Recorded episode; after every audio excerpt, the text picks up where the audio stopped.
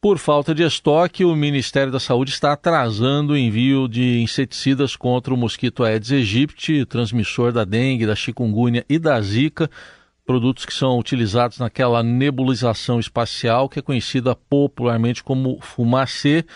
Uh, segundo o Ministério, os contratos foram refeitos, só que a entrega não é imediata, são compras internacionais e, ao mesmo tempo, a gente vê alguns estados se mobilizando, caso do estado de São Paulo, para comprar esse tipo de inseticida.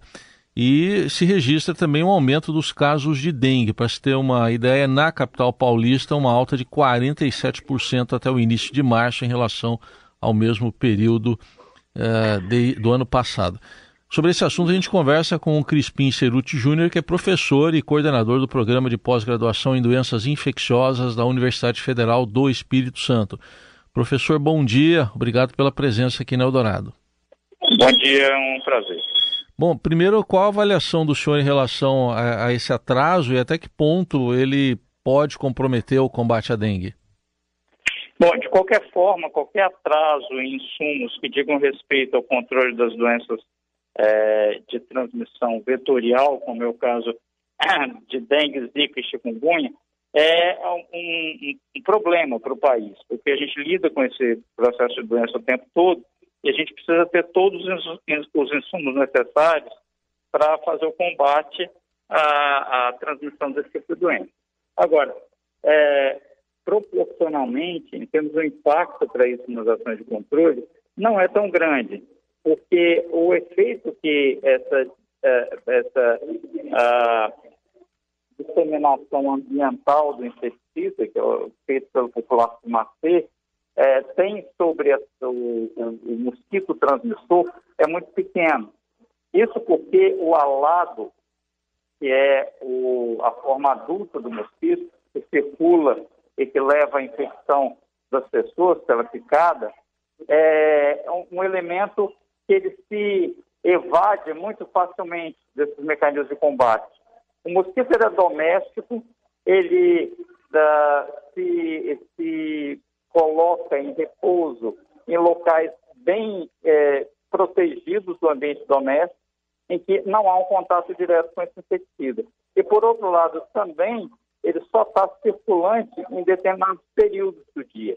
São chamados crepúsculos, ou de manhã bem cedo, ou no final da tarde. Então, dependendo do momento em que se coloca no ambiente esse inseticida, ele terá muito pouco efeito na redução do número de mosquitos infectantes. O combate larvário é mais eficaz. Bom, professor, pelo que o senhor nos disse, então, é limitado, é limitada a ação do inseticida. O senhor diria Sim. que é necessário que as autoridades tomem outros tipos de providência, outras abordagens devem ser feitas em relação ao combate ao mosquito? Então, é, eu acho que a principal intensificação é a fiscalização dos criadouros e o combate larvário. Então, é, todas aquelas, aquelas situações em que há, há o potencial para é, se, se, tornar um criador do mosquito, que é as, as, coleções de água nos vários espaços domiciliares em, em ITL domiciliares, tem que ser buscados com afinco e tem que ser é, eliminados. E todas aquelas circunstâncias em que não se possa fazer a eliminação direta da coleção de água, que se faça o combate larvário, a colocação do produto necessário para eliminar as larvas do mosquito. Agora, se a gente considerar todo esse processo de combate ao vetor, a experiência tem nos mostrado que, em geral, o combate ao vetor tem uma, uma eficácia limitada. Né? Tanto é que se busca alternativas de combate a essas doenças, que são por meio de vacina, por meio de modificações genéticas dos mosquitos, né, para é, é, espalhar no ambiente mosquitos modificados geneticamente ou que tragam em si bactérias infectantes e que possam promover uma redução da população de mosquitos. Porque o combate ao vetor ele tem sido de baixa eficácia em função de que o Aedes aegypti é um mosquito extremamente domesticado. Ele está habituado ao convívio com o ser humano, em espaços muito específicos dentro do ambiente doméstico peridoméstico. E o, o, o efeito que se deve ter no combate a ele é o efeito da própria modificação do espaço urbano. A gente tem cidades no país que são muito mal estruturadas, que precisam de um planejamento urbano melhor.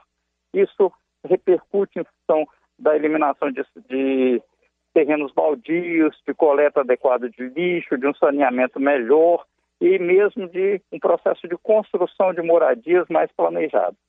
É, é, o, o senhor diria que o fumacê hoje, que, é, porque isso está muito ali no imaginário da população. A população vê que o fumacê não está mais passando e reclama, chega a cobrar as autoridades. É, de uma certa forma, é, o fumacê não sendo, não sendo usado aí como apenas complemento, ele acaba mascarando um pouco essa situação toda que o senhor está nos trazendo?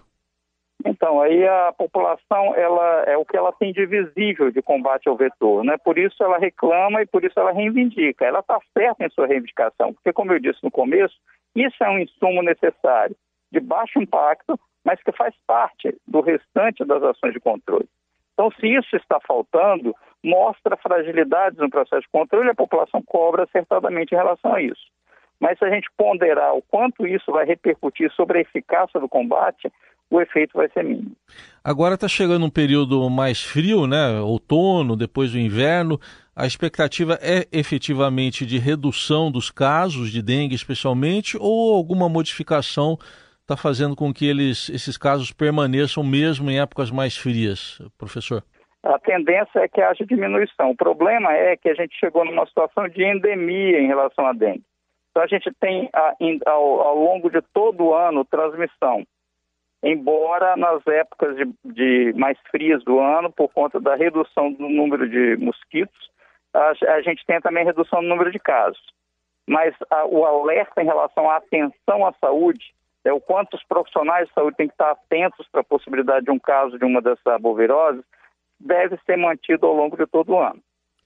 Muito bem, ouvimos aqui na Rádio Dourado o Crispim Ceruti Júnior, professor e coordenador do programa de pós-graduação em doenças infecciosas da Universidade Federal do Espírito Santo, falando sobre medidas importantes que não só a do inseticida, do fumacê, eh, são necessárias para o combate à dengue.